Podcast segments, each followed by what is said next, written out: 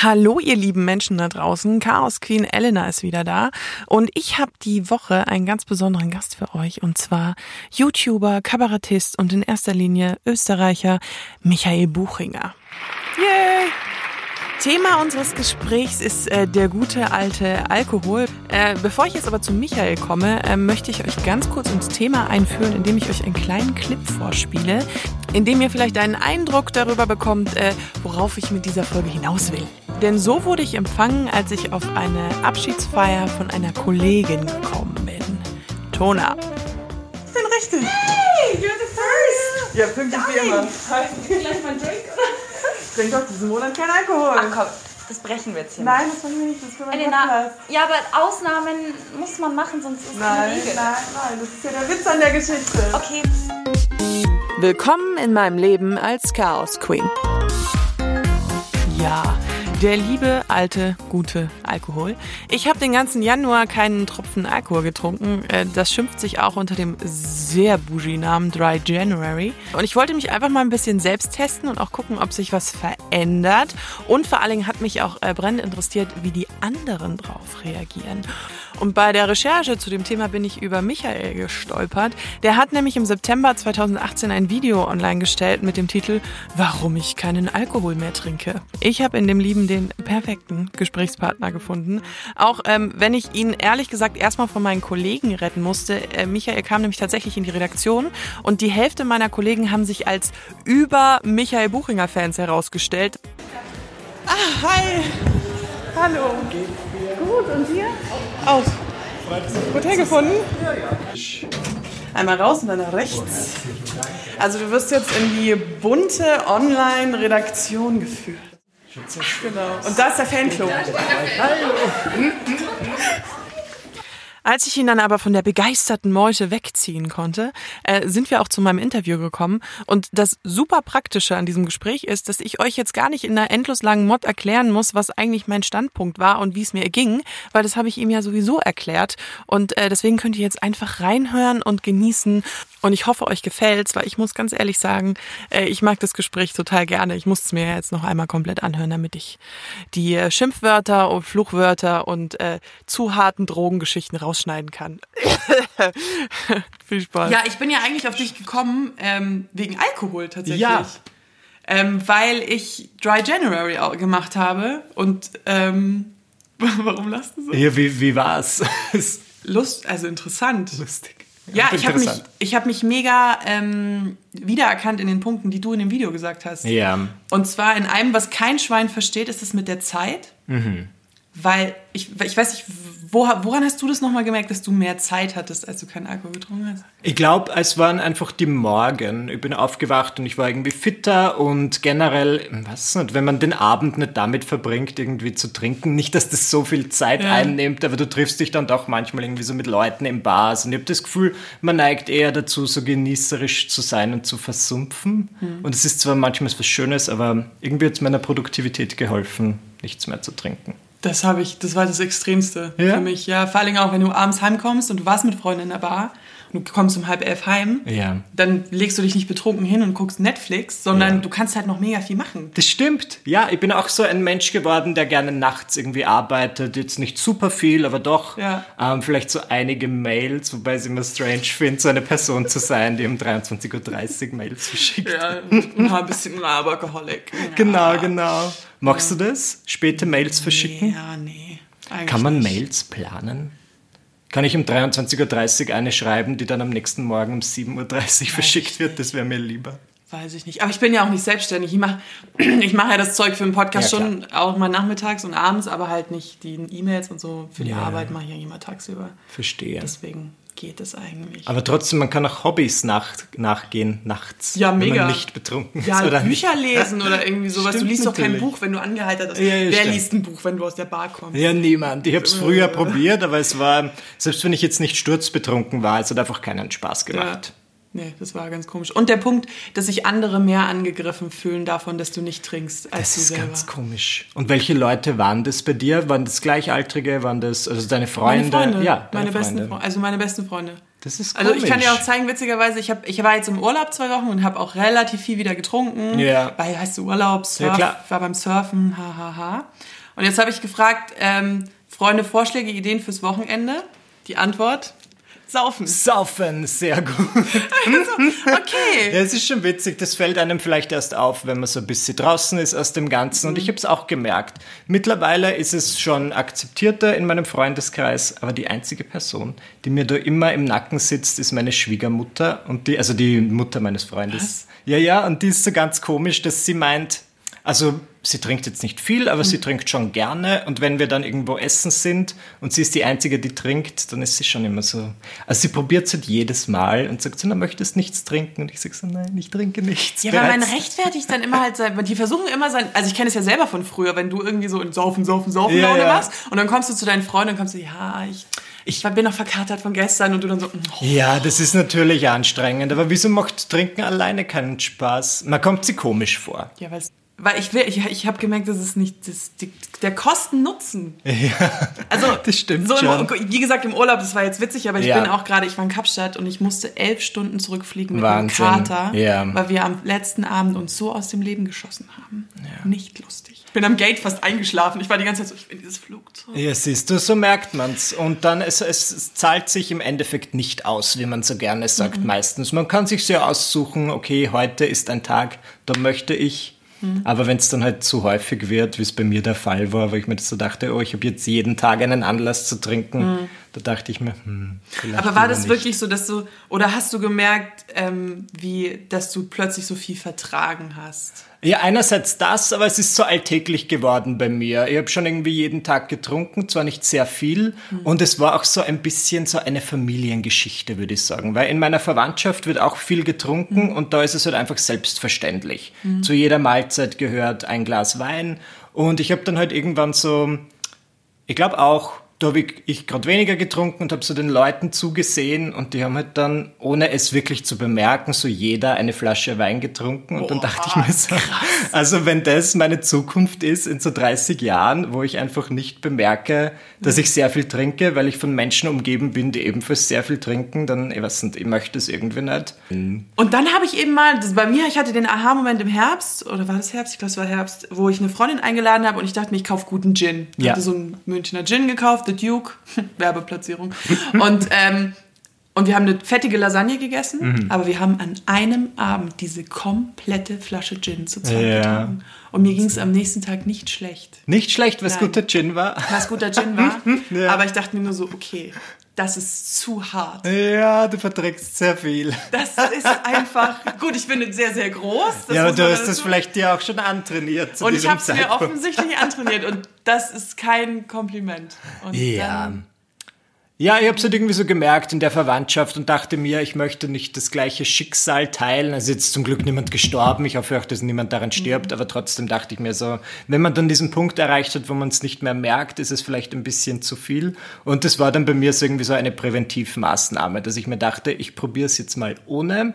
Und ich habe das dann aber auch gleich sehr breit angekündigt, damit ich dann auch keine Ausreden finde. Ja. Und ja, jetzt ist es seit elf Monaten so. Und es läuft ganz gut. und du trinkst wirklich gar, gar nicht. Ich trinke wirklich gar nichts. Ich weiß nicht, wie lange es noch so ist, weil ich manchmal versuche, liegt es jetzt an mir, habe ich das Gefühl, ich bin Alkoholiker, habe ich es nur gemacht, weil andere Leute in meiner Familie Alkoholiker sind und ich einfach das, dem vorbeugen wollte. Ähm, es, gibt, es gab aber in diesen elf Monaten wenige Situationen, wo ich mir dachte, jetzt ein Drink. Meistens hatte es dann mit Jetlag zu tun oder es war wirklich, ich war auf einer Hochzeit im Sommer und die war einfach sehr langweilig. ich dachte mir so, schnell Alkohol. Also ich Jetzt glaube, es war langweilig, weil ich halt nichts getrunken habe. so. Aber hast du dann wirklich das Gefühl, dass du nicht so viel Spaß hast wie die anderen, wenn jetzt zum Beispiel auf einer Hochzeit das voll abgeht und du so, ihr seid alle Mm. mega peinlich. Ich kann schon gut irgendwie auf ich kann schon Spaß haben, aber es gibt dann diesen Punkt, da ist es so zwei Uhr morgens und da bin ich halt einfach müde. Und ich glaube, alle anderen sind auch müde, aber zu betrunken, um es zu merken. Und die, die Müdigkeit ist oft das Problem. Pflaster mir dann immer Energy Drinks rein. Ja, auch gut. Siehst du? Oder ich mein gut, aber gut, um dieses Nee, Problem zu nicht, überwinden. Aber, ja. Aber ich- ich weiß halt einfach genau, wenn ich so hundemüde bin, ist das Einzige, was ich brauche, vielleicht so einen Wodka-Shot und dann geht's wieder. Und in diesem Fall bin ich dann halt so um drei nach Hause. Es ist eh spät, Ja. aber für eine Hochzeit ist es früh. ja, stimmt. Weil alle waren dann bis zum Frühstück wach. Ja, bis zum Sonnenaufgang. Genau. Äh, Viva Colonia. Genau, nur nicht ich. Ich bin ins Motel gegangen und habe dort geschlafen. Uh, gleich so stilvoll. ja, ja. War denn die Hochzeit in Die Las Vegas? Hochzeit war in, eine, in einem Dorf eine Stunde außerhalb von Berlin und da Ah, gab es okay. dann nur so ein Trucker-Motel und ich fand es eh ganz nett. Es, war, Okay. es hatte seinen Charme. Ah, Okay, wenn es Flair hat, passt. Aber hast du äh, gesundheitlich Unterschiede gemerkt? Ähm, hm, ich hatte mir mehr erwartet, muss ich ganz ehrlich sagen. Ich dachte mir so, vielleicht kann ich so zwei, drei Kilo abnehmen. Nein. Nicht? no, nicht Ich wirklich. schon gemerkt bei mir. Ja, wirklich. Ja, Ja, also nicht ich- abge also ich wieg mich nicht, aber so vom Sport. Ja, man, man hat das. Ja, das kann sein. Ich bin in letzter Zeit doch ein bisschen sportlicher geworden. Keine Ahnung, wie das sein würde, wenn ich noch trinken würde. Ähm, mir gefällt es einfach am Morgen, so ein bisschen fitter zu sein. Das ist gut. Also ich springe förmlich aus dem Bett. Ja, ich wache um 7 Uhr auf und um 7 Uhr 3 bin ich so fit, wie ich jetzt bin. Das ist schön. Und ähm, ja, ich glaube, mein Alltag ist ein bisschen geregelter. In letzter Zeit habe ich halt auch oft nachts zu tun. Ich bin jetzt so zum Stand-up-Comedian geworden und das dauert dann oft so bis Mitternacht oder bis eins und dann komme ich erst nach Hause. Und früher, zu Beginn dieser Zeit, habe ich schon auch noch getrunken und wenn du einen langen Abend hinter dir hast und dann noch ein Bier trinkst, dann war ich ohnehin am nächsten Tag fix und fertig. Vor allem, weil du immer so scheiße früh aus dem Hotel raus musst. Ja, richtig, Das richtig. ist immer so geil, kommst du drei heim, aber ja, bis zehn auschecken. Richtig, genau so war das und deswegen fand ich es irgendwie, also ich bin halt so ein bisschen ein Kontrollfreak und ich lieb's, wenn ich dann nichts trinke, dann weiß ich, okay, morgen um acht bin ich fit und das wird toll. Aber hattest du dann, als du noch getrunken hast, weil mich stört immer der Kontrollverlust beim Trinken. Mhm. Also erstmal bin ich jemand, der unfassbar schnell Erinnerungslücken hat. Also Ja. ich, bei mir ist wirklich dann alles weg und die Leute sagen dann zu mir, ja, aber du warst doch ganz normal und ich so, Leute, ich war so besoffen, ich kann Du mich weißt es nicht. Oder ich rede zu viel. Also ich rede ja sowieso schon. Ey, jetzt im Urlaub auch schon wieder. Ich habe dem einen Typen auf der Party so das Ohr abgekaut. Das hat mir so Was hast du ihm erzählt? ja, nichts Schlimmes, aber halt so, ich bin dann so euphorisch und ich erzähle Ja. gerne Geschichten und äh, ich denke dann immer, das interessiert jetzt alle. Ja, Tut's aber nicht. siehst du, das ist irgendwie witzig. Ja, aber das ist doch ganz klassisch und außerdem, wenn du nichts Böses sagst, ist es eh okay. Nee. Ich habe das Gefühl, ich werde dann oft, ich vergesse dann, dass man nicht alles, was man sich denkt, aussprechen muss. Und ich sage dann auch manchmal Dinge, die so ein bisschen gemein sind, die ich aber gar nicht so meine. Und ähm, hey, ich streite jetzt selten auf Partys, wenn ich betrunken bin, aber es ist schon ab und zu vorgekommen, dass ich so in eine, eine hitzige Diskussion verwickelt war, wo ich mir plötzlich dachte, wie ist das passiert? Weil ich einfach nicht diesen, diesen Filter habe, den ich sonst Ja. manchmal so habe, wo ich mir denke, okay, das sagt man nicht. Diese das ist Empathie, vielleicht, die dann so genau, fehlt, die ne? Empathie, das ist unangebracht. Ja, und ich habe auch sehr viel gequatscht immer. Und ich glaube, ich bin dann, na, wobei, seit ich in einer Beziehung bin, bin ich natürlich sehr fromm. Aber als ich noch Single war, bin ich, glaube ich, einfach zu sehr touchy-feely mit den Leuten geworden, was natürlich schön ist, wenn man Single ist und Ja. beide es wollen, aber In der Beziehung in schwierig. der Beziehung schwierig, habe ich auch nicht getan, aber trotzdem ähm, war es, glaube ich, selten ein guter Look. Und das Unangenehmste ist, ich habe auch schwer meine Grenzen erkannt. Und wenn du dann Boah. diesen Punkt erreicht hast, wo du merkst, oh, ich bin jetzt so betrunken, das ist mir so unangenehm. Aber ich möchte höre noch dann- hier bleiben. Ich höre dann aber nicht auf. Hörst du dann auf? Nein, natürlich Ich höre dann nicht. auf. Wenn ich über diesen Punkt drüber bin, ich kann zwei Flaschen Wein, ich, ich, ich la also lallen tue ich selten tatsächlich, weil, man es Ja. mir ja immer nicht ansieht. Ja, siehst du. Boah, ist richtig scheiße. Das ist schon schlimm, aber was Ja. machst du dann? Dann bist du nicht nach Hause gegangen, sondern noch dort geblieben. Ja, ich ebenso. Und jetzt noch eine kurze Unterbrechung und Werbung in eigener Sache. Ihr helft mir unglaublich, wenn ihr mich auf iTunes abonniert, auf Spotify abonniert, auf Deezer abonniert oder im Allgemeinen abonniert, egal welche App oder so ihr gerade benutzt. Und ihr würdet mir auch unglaublich helfen, wenn ihr mich weiterempfehlt, wenn ihr mir vier, vier, was, wovon rede ich, fünf Sterne auf iTunes, natürlich, ein bisschen Größenwahn muss ja auch immer Platz haben, gebt. Und äh, wenn ihr einfach mal auf meinem Instagram-Account äh, Chaos Queen Podcast äh, vorbeiguckt, dann wisst ihr nämlich auch, wie das äh, Radiogesicht äh, des Jahres aussieht. Ähm, ich würde mich freuen. Und jetzt wieder zurück zu Michael. Aber glaubst du, kommt es dann mit dem Alter oder womit kommt es, dass man da so ein bisschen ähm, mehr drüber nachdenkt?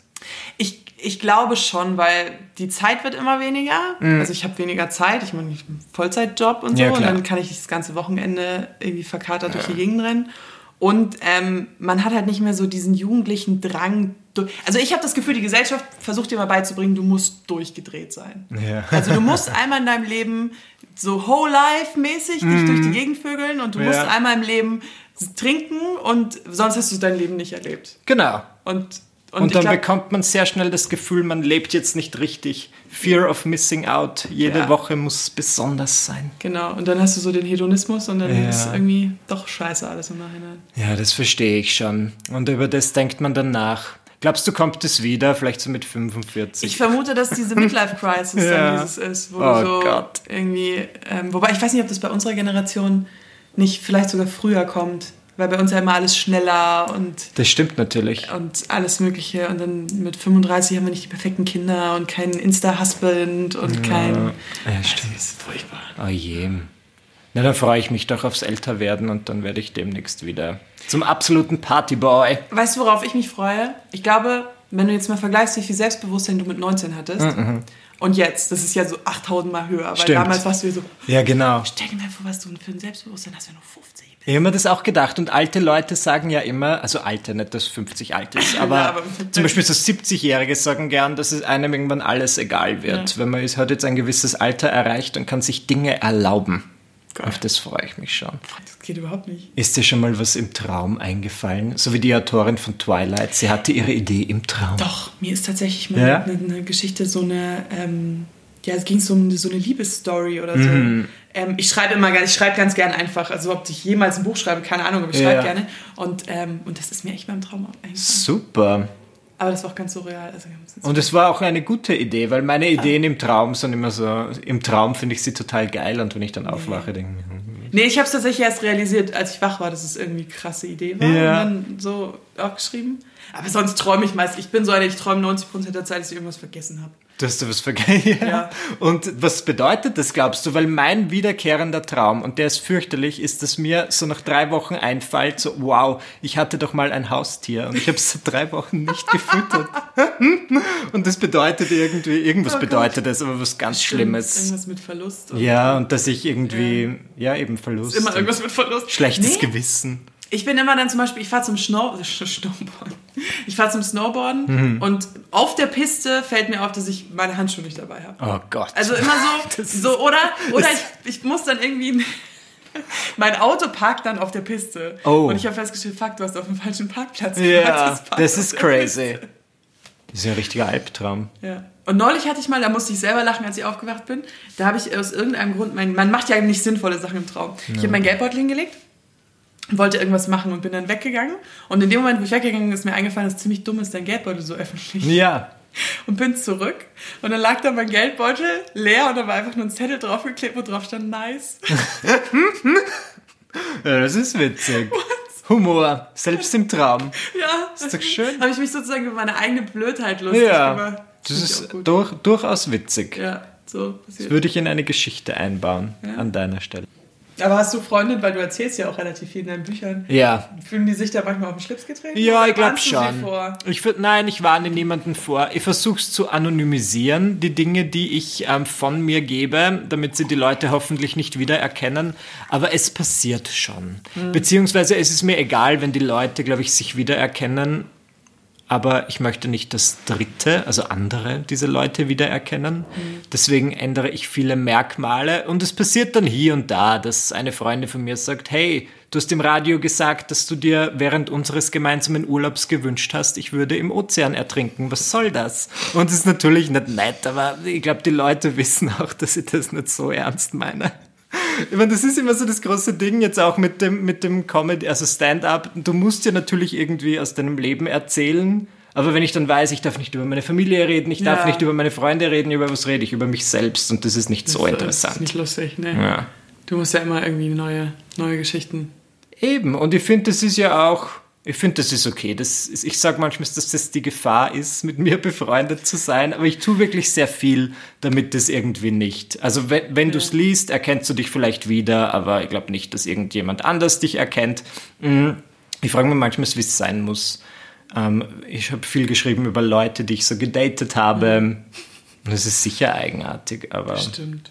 Aber glaubst du, dass die, dass manche Leute in deinem Freundeskreis darauf warten, dass sie mal drin vorkommen? vielleicht, vielleicht ist das eine große Ehre. Aber ja, das ist die Frage, ob das halt, ob das sozusagen so, ein- so, ein, so ein Narzissmus ist oder ob das so ein, äh, oder ob sie Angst davor haben. Nein, bin mir nicht sicher. Ich bin auch so, manchmal, wenn ich mit Autoren befreundet bin und so weiter dann, oder Musikern, dann hoffe ich natürlich, dass ihr ganzes nächstes Album nur von mir handelt. Ich meine, ich bin auch sehr inspirierend. So ein gesunder, ja, stimmt. Ja, manchmal braucht man, glaube ich, so einen gesunden Größenwahn. Und dann kam auch noch eine Kollegin und hat, ähm, hat uns sozusagen unterbrochen, weil sie unbedingt noch ein Foto wollte. Ich habe doch gesagt, meine halbe Redaktion waren unfassbar große Fangirls. Warum guckt Froni da so rein? Sie hasst uns. Sie möchte, dass wir sterben.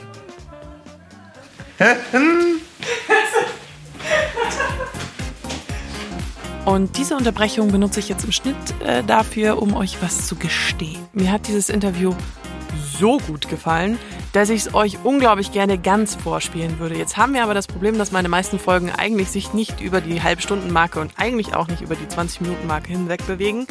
Und ich Angst davor hatte, dass reguläre Hörer einen Schreck bekommen, allein schon, wenn sie da irgendwie 40 Minuten sehen. Deswegen war ich so unfassbar faul und habe das Interview in zwei geteilt. Ist das nicht gemein? Das nennt man Cliffhanger. Yay. Ähm, deswegen äh, müsst ihr jetzt noch ein bisschen auf die zweite Folge warten. Da geht's dann auch weiter. Da reden wir noch über YouTube, noch über weitere Alkoholgeschichten, wie es uns erging, was wir gemacht haben. Wir haben gelacht, wir haben getratscht, wir haben Spaß gehabt. So, also, sorry Team, aber ähm, ich gehe das Risiko ein, dass ihr hoffentlich beim nächsten Mal wieder reinhört. Bis dann, eure Elena.